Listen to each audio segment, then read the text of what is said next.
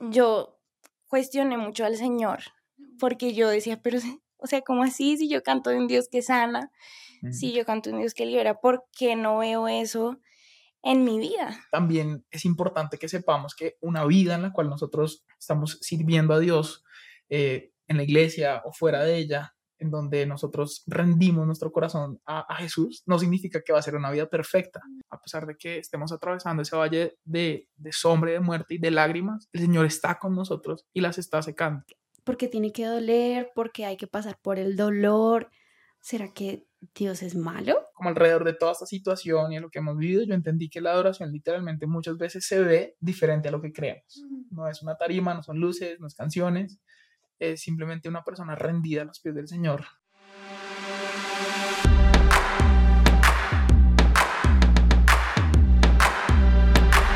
Hola amigos, bienvenidos al episodio número 14 del podcast de Generación de Adoradores.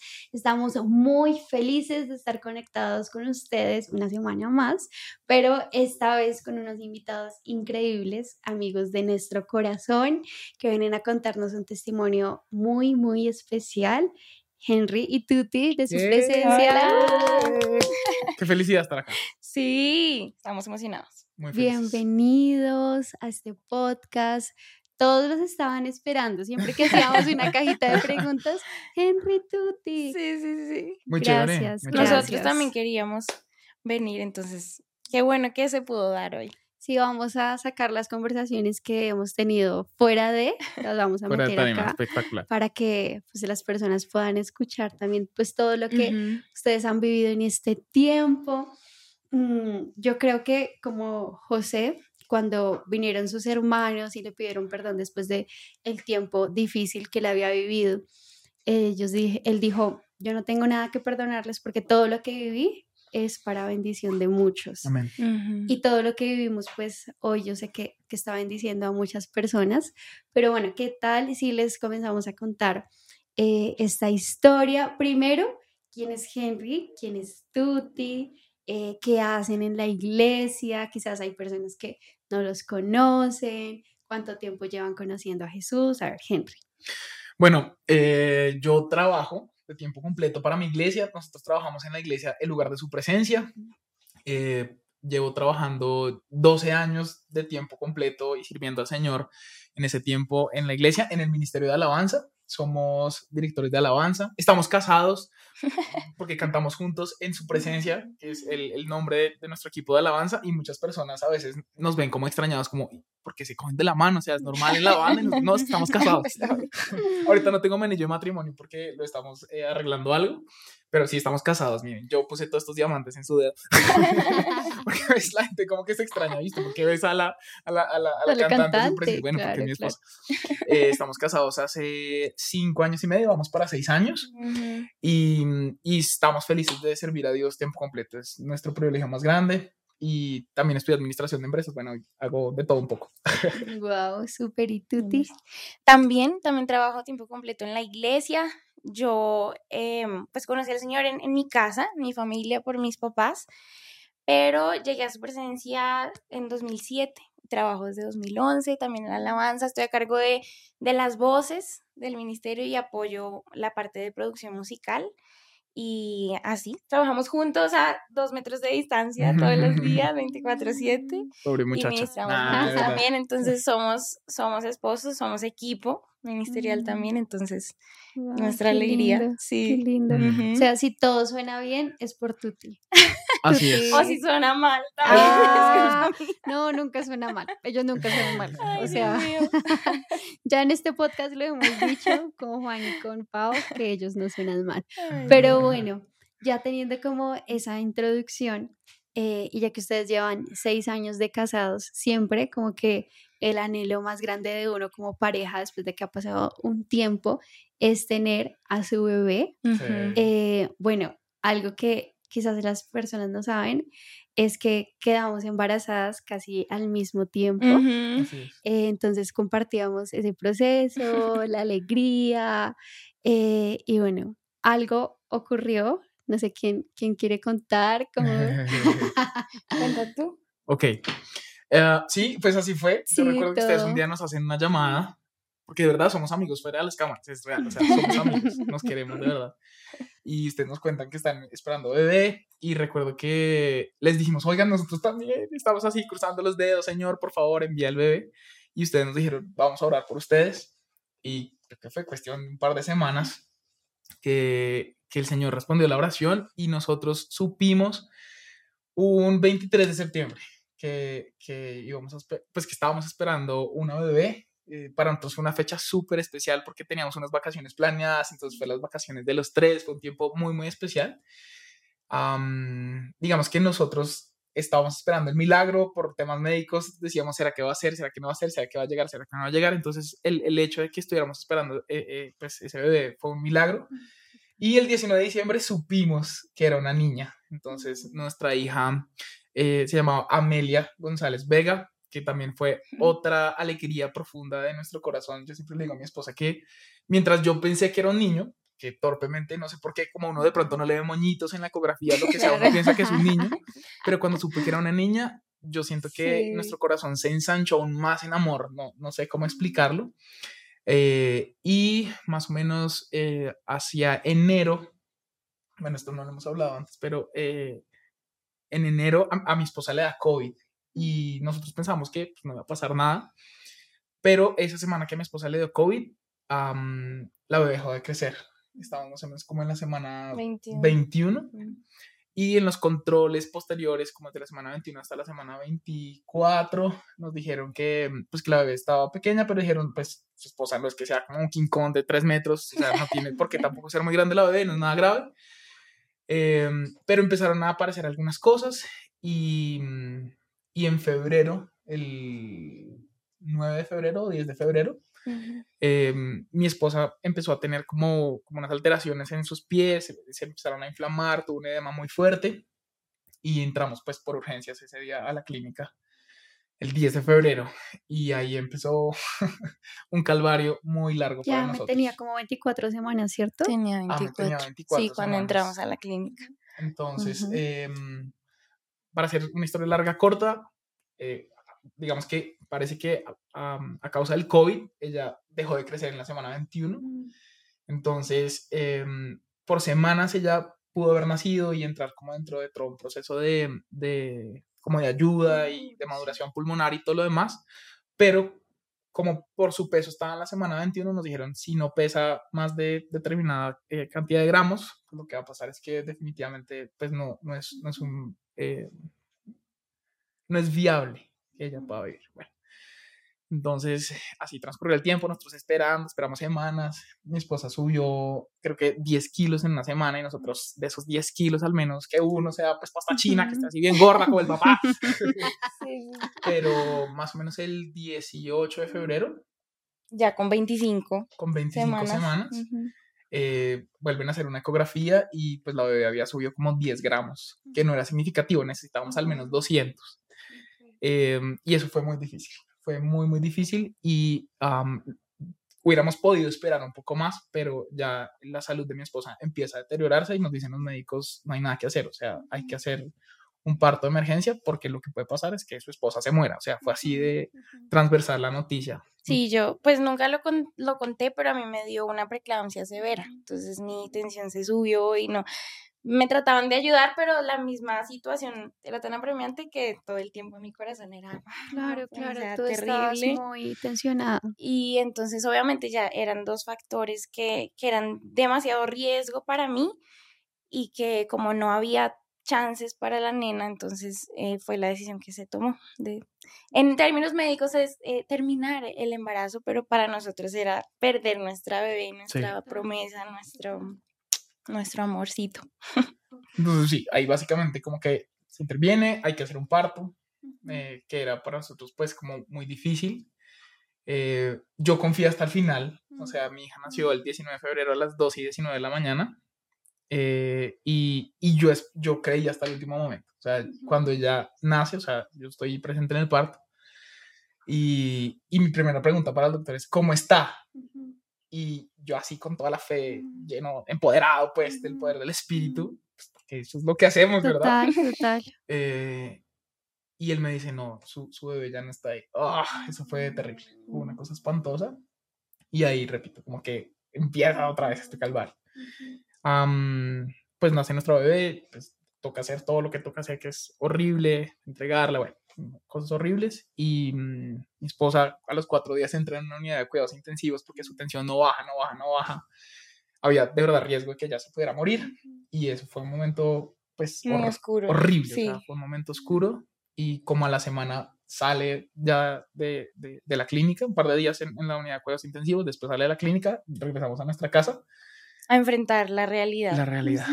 Claro, ya estar ustedes solitos. Exacto. Entonces es haber, haber pasado como de la alegría de, de, ese 23 de septiembre, en donde sentíamos que no había personas más bendecidas o afortunadas en la tierra que nosotros, a pues pasar a, a, a pues a llegar a la casa habiendo pasado por todo lo que tiene que pasar una mujer. A ver, las cosas que le habíamos comprado a ella, mm. ¿qué hacemos ahora con todo esto? ¿Cómo mm. se lo devolvemos o a quién se lo damos? O enfrentarnos a eso fue, fue duro, fue duro.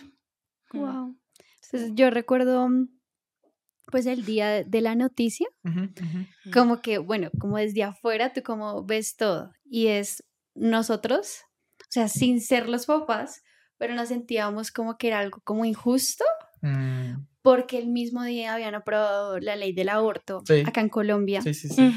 Y nosotros, pues obviamente muy quebrantados, como que orábamos, Señor, o sea, estábamos perdiendo una bebé que anhelábamos. Mm. Y esta gente anhela matar bebés. Literal. Como que nos sentíamos eh, como que estábamos viviendo una, una, injusticia al ver todo lo que estaba pasando. Pero, pero bueno, ¿Cómo, ¿Cómo fue enfrentar ese valle de sombra? Porque literal, pues era el valle de sombra y de muerte el que habla mm. David. Mm, los primeros días, pues yo me imagino que debió ser como, em, ¿cómo sentir a Dios en esos momentos? Eh, sé que cada uno por sus temperamentos debe experimentarlo un poco diferente. Eh, yo creo que tú, tú, eres más como de de todo hacia adentro. Sí, así soy. Como, que te quedas analizando todo eh, y tú si eres todo lo expresas. no, ah, sí, soy. Sí, sí soy. Sí, pues em, yo recuerdo que en la clínica estábamos con fe, ¿no? Orábamos, nuestra familia oraba, la iglesia oraba. Eh, incluso en la UCI yo era toda Henry, eh, métete, escóndete la Biblia, tráemela, yo la necesito tener, yo quiero como estar con mi mente en el Señor hmm. para tratar de pasar esta, esta prueba, pero ya en la casa yo recuerdo estar muy sensible, o sea, todo me hacía llorar, em, yo cuestioné mucho al Señor, porque yo decía, pero, o sea, ¿cómo así? Si yo canto en Dios que sana, si yo canto en Dios que libera, ¿por qué no veo eso en mi vida? Y fue mm, aunque a veces no tenía las palabras y solo iba delante del Señor y yo lloraba o no podía hablar, entonces solo leía la Biblia porque estaba como en shock. Hmm. Pero yo sé que el Señor escuchaba lo que había en, lo profundo de mi corazón y en mis pensamientos que aún ni yo podía articular bien. Y mm, mi refugio fue la Biblia, fue la Biblia, pero hubo muchos días que tuve que ser muy honesta con el Señor y expresarle mi, mi frustración, mi, mi decepción mi, mi tristeza, mi dolor, porque yo dije, no, pues, o sea, yo puedo ser muy piadosa y decir, no, Señor, gracias por esta prueba. Tan... Pero yo tenía rabia, yo tenía, sí, o sea, si, si yo no abría mi corazón delante del Señor, yo sé que no, que no iba a venir también esa sanidad que yo necesitaba de mm. parte de Él. O sea, no, no, no puedo mentir y decir que fue fácil, no, no, mm. no, lo fue, en absoluto. Mm. Y bueno, digamos que una persona que está viviendo ese tiempo de valle, de que pues tiene que entregar, ahora que yo soy mamá, creo que lo más difícil de la vida es entregar a un hijo. Mm. O sea, es la entrega más, más difícil, pues, porque uno, y más como mamá, como que tú dices, es que es mío, mm. porque salió de mí nueve meses conmigo, eh, qué decirle a una persona que está viviendo y pasando por, por ese valle eh, en los primeros días quizás, o quizás que también ya lleva mucho tiempo, pero no ha podido superar esa, esa entrega, ese luto. ¿Yo? ¿Tú? Creo que es la clave es la, la, honestidad con el Señor. O sea, cuando vemos los salmos, vemos eh, que los autores eran muy honestos con el Señor. O sea, si había rabia, Señor, esto es. Si, si había enemigos, Señor, destruye mis enemigos. Mm. Si, si el corazón estaba dolido, si había lágrimas, ellos eran honestos y transparentes con el Señor. Y creo que, que eso es lo que nos ayuda a, a, salir, ¿no? O sea, cuando, cuando uno empieza a expresarle al Señor sus, sus emociones y sus sentimientos, yo siento que el Espíritu empieza a recordarnos quién Dios es, lo que Él ya ha hecho, las, las veces en las que sí ha estado con nosotros y, y eso empieza a sanar el corazón. O sea, en, en, mi, en mi caso fue eso y a mí me costaba mucho hablarlo con, con otras personas. Mm. Entonces, para mí era el Señor, me tocaba con Él. Y, y ya después también, eh, cuando procesé un poco más eso, sí me sirvió rodearme de algunas personas que me ayudaron, que me aconsejaron, que me que me ayudaron a ver las cosas desde otra perspectiva, que me llevaban a Dios, ¿no? No, no al, al, al problema o, o, al dolor, sino que me ayudaron a, a, mm, a, a, salir, oraron por mí, me ministraron. Eso fue muy, muy valioso también, porque hay un punto en el que uno no puede solo. Uno necesita la iglesia, ¿no? El cuerpo de Cristo para ser fortalecido también. De pronto yo añadiría que mm, que Jesús mismo lo dijo, o sea, en este mundo nosotros vamos a vivir aflicción. Y, y es difícil, es difícil comprender eso, porque ahorita tú usabas una palabra que, que era una y otra vez lo que yo le decía al Señor, y era el sentimiento constante en toda la situación, era injusticia. O sea, em, a mí tengo muy vivido ese recuerdo y es, a mí me preguntaron un día de niño, ¿usted qué quiere ser de grande? Y yo, sin dudarlo, papá. Mm. Yo decía, pero yo quiero ser papá y por qué soy papá, somos papás, pero ¿por qué no puedo tener mi hija conmigo? O sea, ¿por qué no puedo ser un papá activo? Y, y Jesús lo dijo, o sea, en este mundo vamos a vivir aflicción, eh, pero después está diciendo, cobren ánimo, cobren ánimo porque yo he vencido. Y yo creo que en ese sentido, también es importante que sepamos que una vida en la cual nosotros estamos sirviendo a Dios eh, en la iglesia o fuera de ella, en donde nosotros rendimos nuestro corazón a, Jesús, no significa que va a ser una vida perfecta. Y a mí, por ejemplo, me bendijo mucho saber que también hay una teología del sufrimiento, o sea, el, el, sufrimiento hace parte de la vida cristiana. Y creo que hay un evangelio que a veces quiere olvidar esa parte, pero por ejemplo, la Biblia es clara cuando dice que Jesús aprendió obediencia a través del sufrimiento. Cuando nosotros vemos la historia de, de los discípulos, de los apóstoles, murieron como mártires, a excepción de Juan, que fue el único que murió de viejo, pero cuando vemos la, la vida de Pedro, nosotros vemos en Hechos con Victoria cuando sale de la cárcel y el Señor manda un ángel, ¡eh, salí de la cárcel!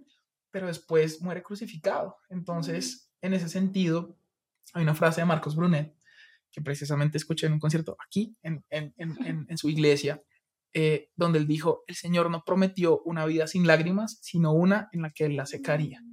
Y eso a mí me trajo tanta bendición, o sea, me sanó tanto porque saber que el Señor no promete una vida en donde no va a haber, donde no va a haber valles de sombra de muerte, sino donde Él nos va a acompañar, nos ayuda a entender el por qué. Ok, hay, hay, hay, hay una nueva faceta, hay una nueva virtud del Señor que yo puedo conocer que no voy a conocer en, el monte. Eh, ahorita que tú decías que aprendieron de Dios en ese lugar, que Él huele diferente en el desierto, que Él se siente diferente en la pérdida. Eh, no podemos conocer que Él es el Padre de toda consolación a menos que estemos pasando por, por pérdida. Entonces, ha, sido obviamente muy costoso aprenderlo y entender esto, pero, pero esas personas que están viviendo en duelo, que están viviendo situaciones parecidas a, la nuestra, porque de hecho nos han escrito un montón de personas por, por Instagram, por las redes sociales, qué hicieron, qué han hecho, nosotros quizás lo que les podemos decir es, los entendemos, mm, pero a pesar de que la vida sea injusta, confiamos en que Dios es justo, a pesar de que estemos atravesando ese valle de, de sombra, de muerte y de lágrimas, el Señor está con nosotros y las está secando. No vamos a entender jamás quizás el por qué completo, porque siempre nos dicen, no preguntes el por qué, pregunta el para qué, pero es, es imposible no preguntarle a Dios por qué. Y sí creo que nunca lo vamos a entender completamente, porque yo creo que la, la soberanía de Dios y, y su sabiduría es comparable quizás, más bien no es comparable con nada, pero podríamos compararla como intentar meter todo el agua del océano en, en este vaso. Es imposible, esta es mi mente y el océano es la sabiduría del Señor. Nunca va a entender completo el porqué, pero poder hablar con Dios y decirle, me duele, me está pasando esto, nos va a ayudar un poco en ese proceso de, esto es injusto, pero tú sigues siendo justo. Así es. Mm, pregunta acerca de cuando uno está en ese, en, en el medio como de, del dolor, eh, uno, bueno, se comienza a cuestionar muchas cosas, pero cómo disciplinar tu mente, porque la batalla es mental. Siempre. Todo el tiempo. Mm. Cómo disciplinar tu mente para pensar como el Señor piensa. Porque personalmente, y ahorita que ustedes hablaban como que yo hacía retrospectiva acerca de lo que uno opina del dolor, yo decía, o sea, ¿por qué? ¿Por qué hay que vivir dolor? ¿Sí? O sea, como que uno siempre predica del quebrantamiento y me he leído libros de la bendición del quebrantamiento, y, pero pues cada vez que vas creciendo, el quebrantamiento es más fuerte, ¿sí? Porque es como el Señor sabe lo que puedes soportar, ¿no? Nada, ningún quebrantamiento se compara al quebrantamiento de nuestro Señor Jesús. Total. Pero yo decía, ¿pero por qué? O sea, ¿por qué hay porque tiene que doler, porque hay que pasar por el dolor. ¿Será que Dios es malo?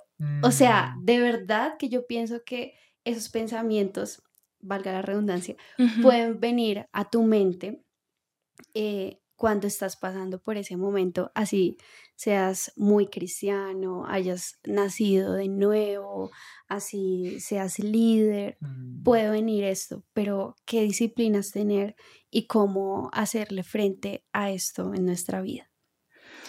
Pues a mí me sirvió como tener un encuentro con la soberanía de Dios. O sea, yo siento que uno, como creemos, adoramos, hacemos lo que nos toca, venimos a la iglesia, servimos, aunque uno diga que no, yo creo que en el fondo del corazón uno siente que merece algunas cosas, ¿no? Como que no, pues yo hago lo que toca, entonces sé que el Señor me va a bendecir y, y, y obviamente hay promesas, ¿no? Que son reales y que podemos reclamar y, vivimos en, en, eso, pero hay un punto en el que yo siento que, que, que Dios doblega un poquito ese pensamiento que tenemos y, y como ese, ese sentido de, de mérito.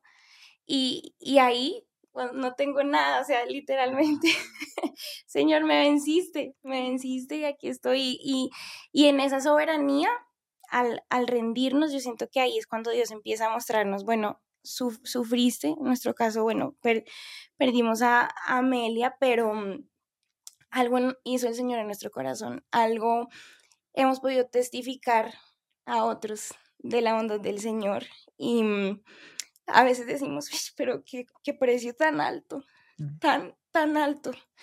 Pero, mm, pero así como el Señor está cumpliendo su propósito en nosotros, nosotros sabemos que hasta la vida de Amelia, o sea, el propósito de Dios en ella se ha cumplido, o sea, su, su vida, su corta vida, ha, ha, bendecido a otros, ha levantado a otros. Y, mm, y en, esa, en esa soberanía de Dios, aún sin entender, porque cuán insondables, Señor, son tus caminos.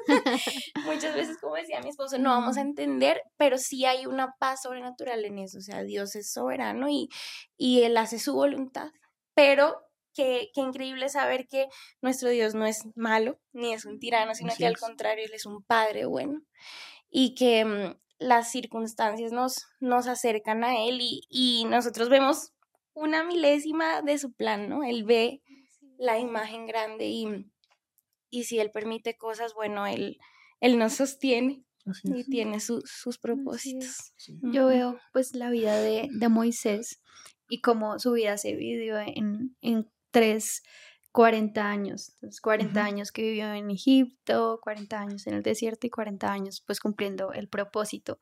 Pero esos 40 años en medio del desierto pues era como para quebrantar todo lo que él pensaba que era, mm. cómo fue criado, cómo fue formado, para que llegara al punto en que la zarza dijera, pero señor, ¿yo cómo voy a ir? Mm. O sea, ¿quién soy yo? Pues él era el príncipe, ¿sí? O sea, si hubiera estado con el mismo Moisés que había salido de Egipto, no, listo, para las que yo tengo todo. claro. Pero Dios necesitaba a ese Moisés quebrantado, a ese Moisés que lo que tú decías, no tengo nada. Y creo que el quebrantamiento nos lleva a ese punto. O, te endurece, pero Dios sabe a quién le pone ese quebrantamiento eh, porque se va a rendir esa persona, porque se va a humillar, porque pues va a dejar todo en sus manos. Y pienso también que, que a veces el evangelio del, del éxito, de que Dios te ofrece éxito en todo, eh, nos hace daño muchas veces, porque como que pensamos que seguir a Cristo se trata de que tú vas a sí o sí a tener un esposo espectacular, una esposa espectacular, si no estás en pecado, tú vas a tener la familia grande, si no estás en pecado o estás mal o algo estás haciendo incorrecto, tienes que, si eres líder, tienes que tener muchísimos discípulos o si no, algo está mal. Y, comenzamos como a nuestra relación con Dios se comienza a, a fracturar porque no vemos ese éxito que nos lo han prometido. Pero pues lo que dicen ustedes, que, que, el Evangelio también hace parte como de ese quebrantamiento, pero como tener esa vida en equilibrio, de no andar en derrota y conformarnos con no tengo nada, pero también con alegrarnos en medio del desierto. Yo creo que... Yo creo que a pesar de las circunstancias difíciles que, que nosotros hemos atravesado, hemos sido intencionales en no dejar de buscar a Dios, mm. porque lo que pasa es que nuestra mente, nuestra mente no es confiable. Mm. Eh, yo no confío en mi carácter. Yo soy mm. una persona que ama y después esa misma persona que ama odia. Y, y eso es algo pues gravísimo. Y yo creo que en este tiempo nosotros hemos decidido abrazar el carácter de quién es nuestro Dios, pero, pero si yo me quedo con el Dios de mi mente y no con el Dios de la palabra, yo estoy creando un falso Dios, ¿sí? Es casi como un amigo imaginario que vive en el cielo. Y, nosotros hemos sido muy intencionales en buscar a Dios, en buscar a Dios, en buscar a Dios. ¿Quién eres? ¿Cómo eres realmente? Y, yo creo que en ese sentido nosotros hemos podido eh, separar lo que nosotros sentimos de lo que, de lo que realmente Él hace, de lo que realmente dice. Y creo que en la palabra nosotros hemos encontrado que, por ejemplo, Dios es Dios de vida y no de muerte. Entonces, cuando han venido pensamientos de, es que Dios se llevó a Amelia, no, no fue Dios, no fue Él.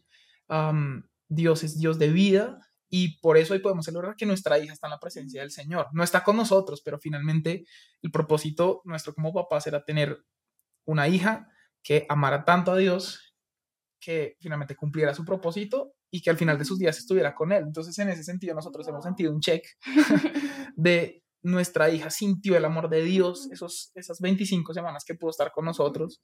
Vive un amor sacrificial en donde incluso tú está dispuesta a dar su propia vida por ella y más o menos son los médicos los que le dicen, ya, tiene que nacer o si no usted se va a morir. Ah, y ella sintió tan real ese amor de Dios que cuando ella probablemente lo sintió en la eternidad, dijo, esto me, me suena familiar, lo siento familiar porque ustedes hicieron lo que tenían que hacer. Entonces, volviendo al, punto anterior, cuando nosotros entendemos el carácter de Dios, que Él es Dios de vida, que, que, no es Dios de muerte, que es Dios justo a pesar de la injusticia, creo que eso nos ha ayudado a, a, a, comprender quién es Él, lo que Él hace, a pesar de lo que nosotros podamos estar sintiendo o, o, que nuestra mente esté produciendo, porque es terrible.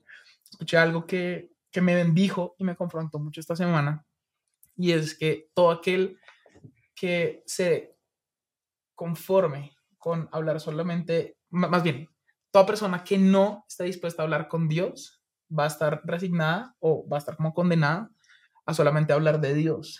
Y en la dificultad y en la soledad, a veces lo último que queremos o sentimos o podemos hacer es orar. Y a mí eso me confrontó mucho porque eh, lo escuché de Andrés Speaker, que ve este podcast. Saludos.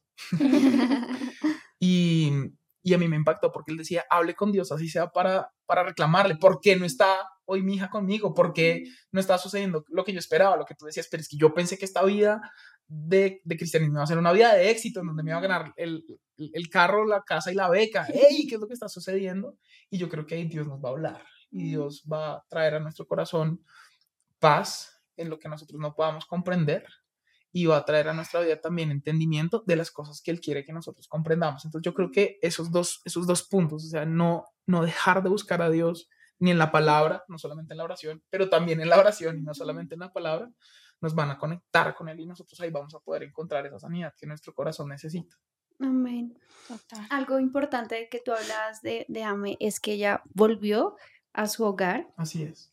Mm, y es como tener en claro, pues, cuál es nuestro verdadero hogar. Esta semana yo leía, pues, una frase de que nuestro verdadero hogar es celestial, es con el Señor. Así es. Y la razón por la que somos quebrantados es para que no nos aferremos tanto a este hogar.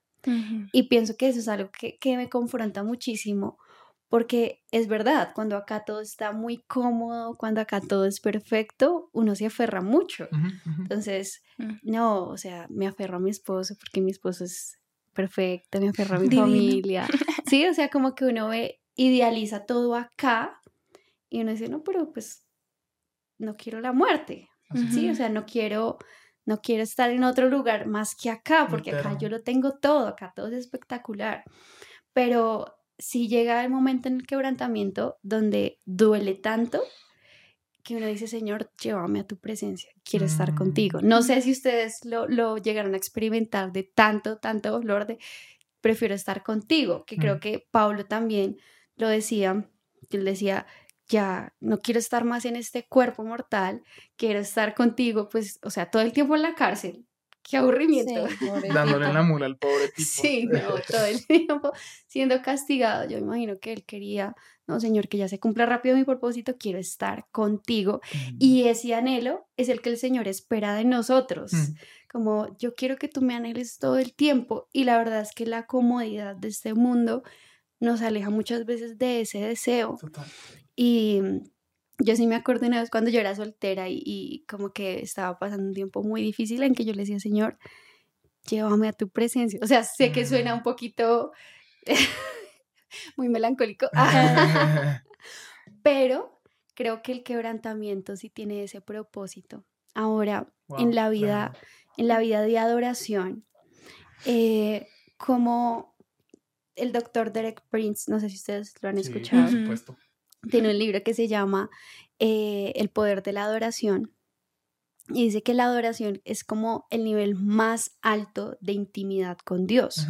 Entonces primero comienza con la alabanza, eh, la acción de gracias, pero adoración es como lo más alto al nivel al que tú llegas. Pero es ese nivel en donde tú ya entras al lugar santísimo y todo tus emociones, todo lo que tú eres, ya lo has dejado a los pies de la cruz, cómo experimentar esa vida de adoración, de, experimentar la santidad de Dios en un momento de quebrantamiento. Creo que todo el, quebrantamiento es orquestado para vivir ese momento, pero mm. cómo, cómo vivirlo, o sea, cómo anhelar esa santidad cuando tú estás acá sufriendo. Ok. Wow, tremendo. Pues al principio yo siento que uno lo hace por fe, ¿no? O sea, estoy eh, aquí ardiendo en el fuego, pero bueno, voy a levantar las manos, voy a adorar, voy a, a, enfrentar mi mente que está con dudas acerca del, del, Señor y de su palabra. La voy a enfrentar a, a quien Dios es y voy a cantar por fe lo que Él puede hacer, cuánto lo amo, cuánto lo necesito, cuánto eh, Él es suficiente para mi vida. Y mm, específicamente en cuanto a la adoración, creo que ambos vivimos algo muy muy lindo y fue que en esos días de como de entregar a Amelia en oración, porque obviamente uno tiene que hacerlo, bueno, Señor, aquí está mi hija, ya es tuya. Em, muchas veces pensábamos, bueno, si tuviéramos a, Amelia, igual seguiríamos necesitando al Señor, o sea, o si cuando el Señor nos dé nuestro próximo bebé, igual no, nunca vamos a estar completos ni satisfechos, ni, ni, un, ni un bebé es lo que va a, transformar nuestra vida por completo, ¿no? Sino es el, es el Señor, es entender que Él es Gire, que es una canción tan especial para nosotros, no solo el proveedor, sino que Él es la provisión, Él es la provisión de salvación, obviamente, pero también la provisión para nuestra alma, para nuestro espíritu. Y, y creo que cuando entendimos eso fue que otra vez pudimos como, bueno, Señor, aquí está lo que vivimos, pero te buscamos a ti y finalmente nuestro corazón va en pos de Él, ¿no? En mm. pos, en pos de, de quién es Él y de, y de pasar tiempo con Él y de contemplarlo y de, y de simplemente estar en su presencia, a veces en silencio, a veces gritando a todo pulmón, a veces llorando, a veces simplemente estando a sus pies, pero creo que ahí fue cuando, cuando nuestro corazón volvió como a, enfocarse realmente en esa, en esa adoración. Es lo que hemos hablado. Sí, yo, yo tuve muy poco tiempo como de, licencia, de, estar como fuera de la tarima, creo que fue como una semana, más o menos. Sí. Como, pues porque por ley me daban solo como una semana y yo, gracias. Eh, y no quise pedir vacaciones porque, pues porque no sé, yo sentía que debía estar como, como activo, también un poco por el miedo de enfrentar el luto de pues, estar en casa y bueno, lo que fuera. Y, y yo creo que durante muchos meses yo, o sea, me paré a cantar, a dirigir alabanza, a hacer lo que tenía que hacer, sí, por fe. Eh, pero yo creo que la, ahí comprendí que la verdadera adoración no es algo que ocurre con tu boca, con tus manos si eres un músico, sino que es una actitud del corazón. o sea, yo recuerdo momentos muy especiales estando simplemente en la que era la habitación de nuestra bebé, sentado llorando. O sea, no había una sola palabra que pudiera salir de mi corazón, pero yo sé que yo ahí estaba adorando al Señor. O sea, simplemente estaba disponiendo un tiempo para decirle, aquí estoy, como soy, con lo poco que tengo. Por eso la canción Encontré es tan especial para mí, porque dice, encontré pan de vida, encontré, y, y, después dice, solo tengo este corazón para darte mi adoración. ¿Sí? ¿Sí? Sí, sí, te lo aprendiste. Se la sabe bien. Me la sé. Y, y, yo le decía al Señor, o sea, solo tengo esto. Yo, yo sentía que yo estaba roto, o sea, que no tenía mucho, pues, que darle al Señor y que en esa mesa del pan de la, de la eh, proposición había pan viejo, pero el Señor me decía, está bien, o sea, sé que es lo poco que tienes, pero yo lo recibo. Entonces yo creo que como alrededor de toda esta situación y a lo que hemos vivido, yo entendí que la adoración literalmente muchas veces se ve diferente a lo que creemos. No es una tarima, no son luces, no es canciones, es simplemente una persona rendida a los pies del Señor, como la mujer que trajo el perfume, quizás avergonzada, quizás con poco que ofrecer más que esto que era su corazón literalmente. Y, y eso sí ha transformado nuestra manera de, de cantar, de adorar, de hacer. Situaciones así sacuden la fe, ¿no? Y en, en eso yo siento que también el Señor aprovecha para romper patrones religiosos, de costumbres, de formas que tenemos aprendidas, pero de pronto a veces el corazón está desvinculado un poco de las cosas que hacemos. Y siento que esto nos revolucionó, o sea, en nuestro tiempo con Dios, en nuestra en nuestra adoración en la iglesia, en que tanto uno se para ahí creyendo de verdad todo lo que canta, ¿no? Y, declarándolo, y no solo por uno, sino por la iglesia. O sea, sí. Como que también te hace más empático, ¿no? totalmente. sí. Porque cuando tú piensas, hay alguien que está viviendo lo que yo estoy viviendo, o sea, tú cantas con, Señor, que pase algo hoy. Que algo cambie y traiga también vida a las personas. Y no sé, me pasaba a mí cuando, no sé si a ti te dieron náuseas en el embarazo, sí. pero a mí me dieron resto y todo el tiempo vomitaba. Pero antes de estar embarazada, yo escuchaba amigas que, que no se podían conectar al discipulado, no podían ir a la iglesia, que porque tenían náuseas. Entonces yo, no, pero pues qué, o sea, qué bobada por las náuseas.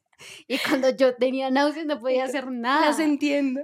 Claro, entonces ya me volvía más empática, después, no sé, cuando eh, situaciones eh, financieras, físicas, como que te mm. vuelves más empático también con la iglesia cuando, cuando vives ese quebrantamiento.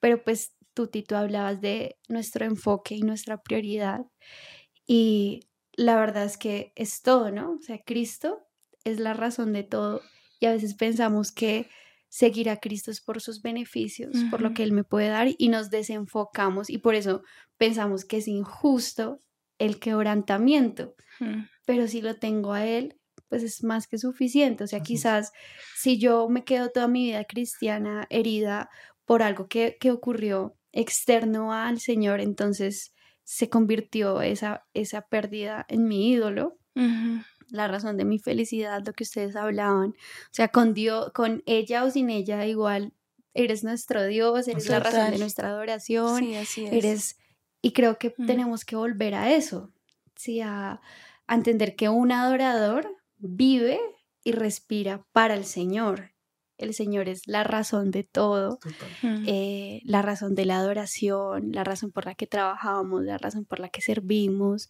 la razón de nuestra felicidad, la razón aún de, del quebrantamiento. O sea, creo que cuando David decía, no quites de mí tu Santo Espíritu, o sea, él seguía teniendo todo, él seguía siendo el rey, él seguía teniendo sus hijos, seguía teniendo sus esposas, pero él sabía que si perdía la presencia de Dios, no tenía nada. Pues no tenía nada. Mm. Entonces, pues yo pienso que, que lo que ustedes vivieron nos bendice a muchos mm. totalmente y como a volver hacia original. Mm.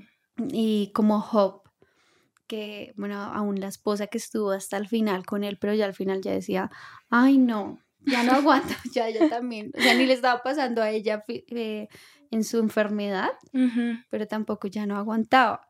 Pero él pues pudo obtener ese encuentro con el Señor, que creo que es el propósito de todo. Podemos decir que ese es el propósito del quebrantamiento, mm. tener un encuentro mayor con el Señor.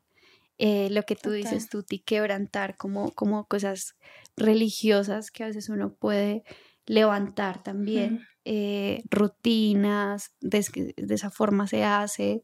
Nosotros estamos viviendo un nuevo tiempo en Somos Uno, es como el Ministerio de Jóvenes de la iglesia.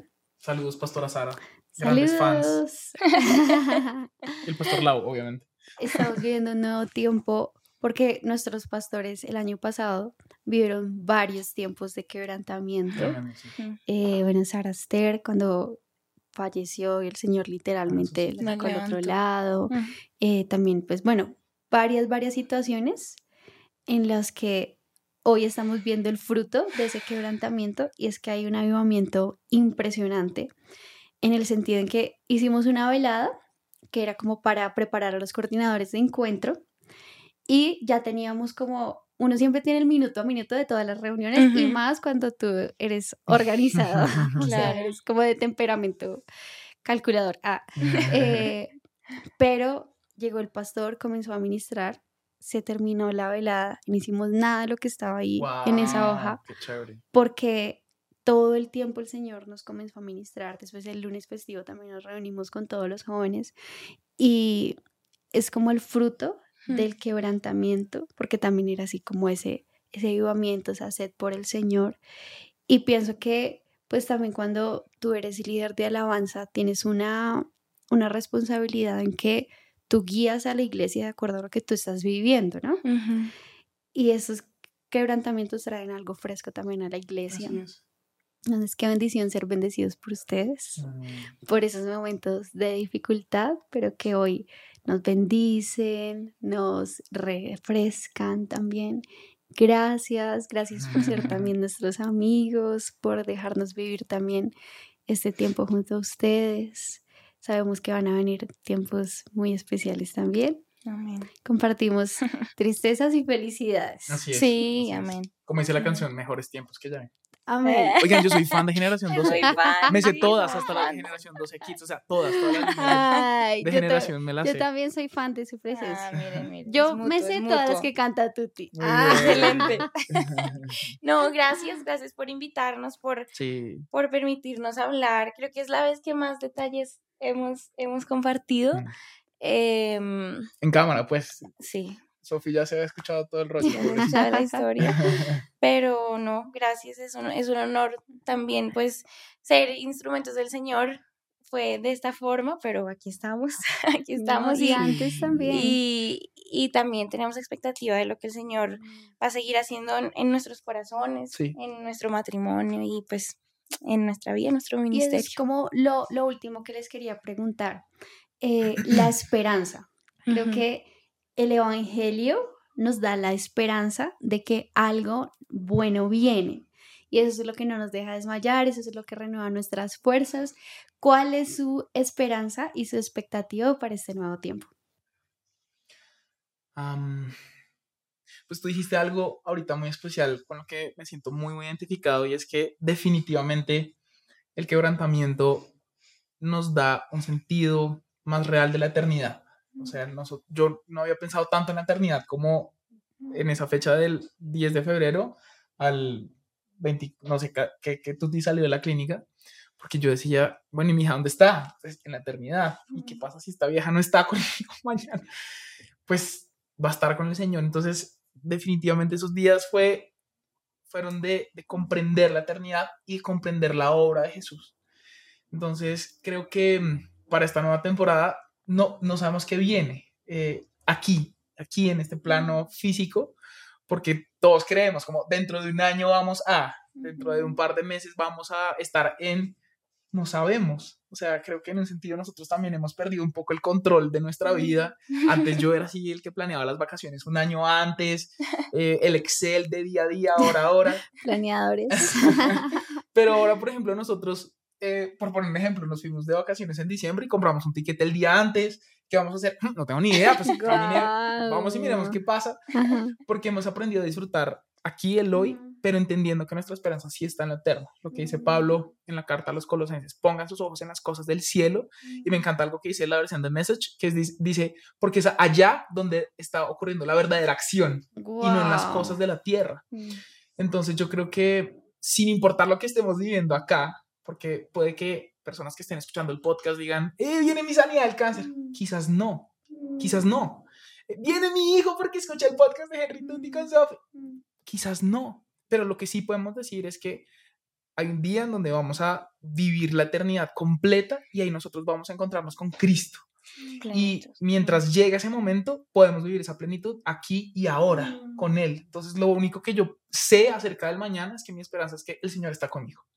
Es que el Señor camina de mi lado. Es que sin importar lo que venga, sea un monte o un valle, Jesús está a mi lado. Él es mi buen pastor que da su vida por las ovejas tengo el Espíritu Santo de Dios que me da la fuerza para vivir lo que venga y que soy hijo de Dios y que tengo un Padre en el cielo al que yo puedo clamar Abba.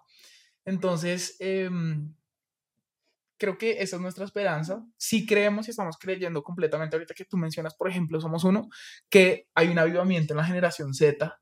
Eh, nosotros eh, recientemente cambiamos eh, de, de, como de nuestro liderazgo de jóvenes, estamos con adolescentes, ahora estamos con la generación Z directamente y estamos creyendo que hay, hay avivamiento en esta generación, o sea, lo que, lo que estamos viendo, estoy seguro que hay muchas personas de la generación Z viendo este podcast, que lo que viene es el Espíritu Santo con fuerza para esta generación, ya no un Dios de sus ancestros, de Abraham, Isaac y Jacob, sino su Dios, su Dios propio, en donde van a ver la mano de Dios en lo que estén atravesando. O sea, éxito o quebrantamiento, sea prosperidad o sea escasez, van a ver la mano de Dios y con eso nos va a bastar, porque encontramos a Jesús, el pan de vida, el lago que sacia nuestra sed, el buen pastor, que es todo lo que necesitamos y la perla a gran precio.